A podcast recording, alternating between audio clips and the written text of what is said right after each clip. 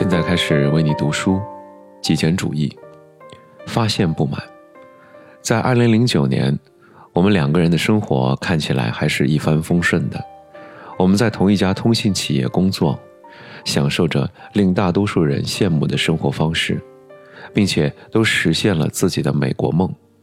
但是，出于某些连我们自己都说不清楚的原因，我们并不快乐，并不充实，当然也不满足。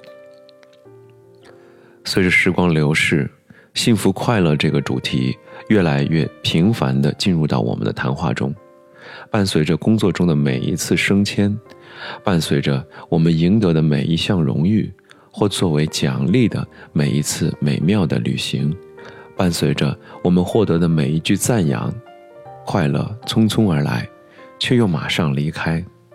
它来得越快，走的也就越快。所以，为了寻求快乐，我们试着去争取更多的美言赞誉，试着通过获得更多成就来提升对自身价值和重要性的认同。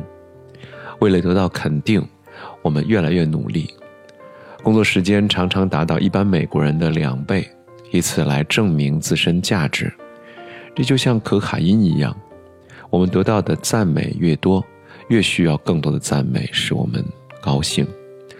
事情竟发展到我们努力生活，只是为了达到情绪上的平衡。不满之情淹没了我们的生活。我们知道有些事情需要改变，但不清楚那究竟是什么。于是我们做了绝大多数美国人都会做的事情，试图购买快乐。虽然我们都身居高位，备受尊敬，年薪超过六位数。但我们花的比赚的还多，购买香车豪宅、巨屏电视、豪华家具，为假期而挥霍，寄希望与媒体大肆宣传的消费文化中那些会让人快乐的东西。但那些并没有让我们快乐，随之而来的是更多的抑郁和不满，因为原先的那些消极感受阴魂不散。而欠下的债务所导致的负面影响，更为我们增添了烦恼。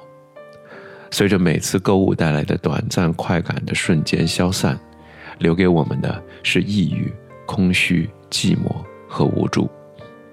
接着，在2009年下半年，Joshua 遭遇了一系列变故，这使他开始对自己生活的方方面面产生了疑问，包括物质财富。事业成功以及人生的意义。